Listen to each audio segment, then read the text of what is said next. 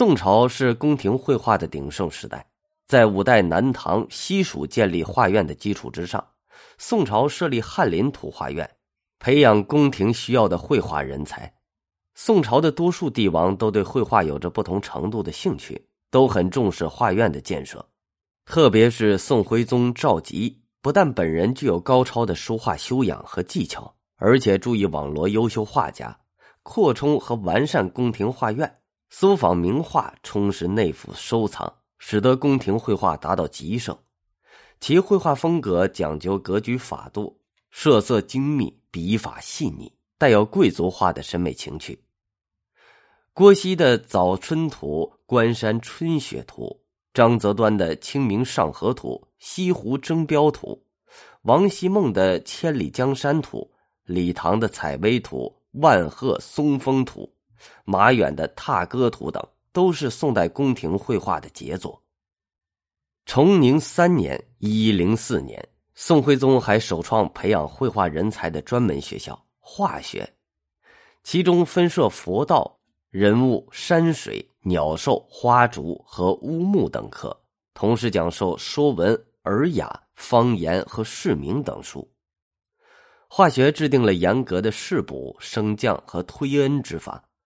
文化课考试以学生对典籍的理解是否能跟绘画之意融会贯通为衡量标准，考察生源画艺水平。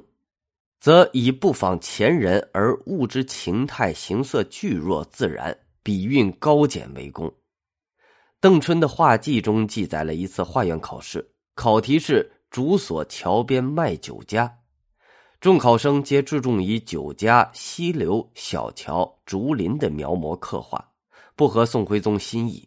唯有一幅独辟蹊径，竹林掩映之中，一副酒帘迎风招展。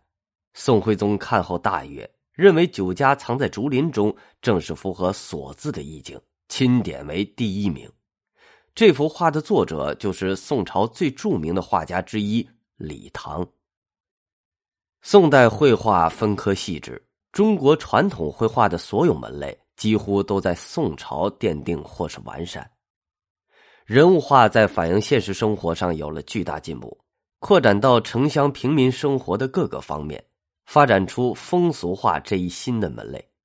张择端的《清明上河图》描绘了北宋首都东京的繁华景象、汴河航运的热闹场面和清明时节的风俗人情，是中国绘画史上不朽的作品。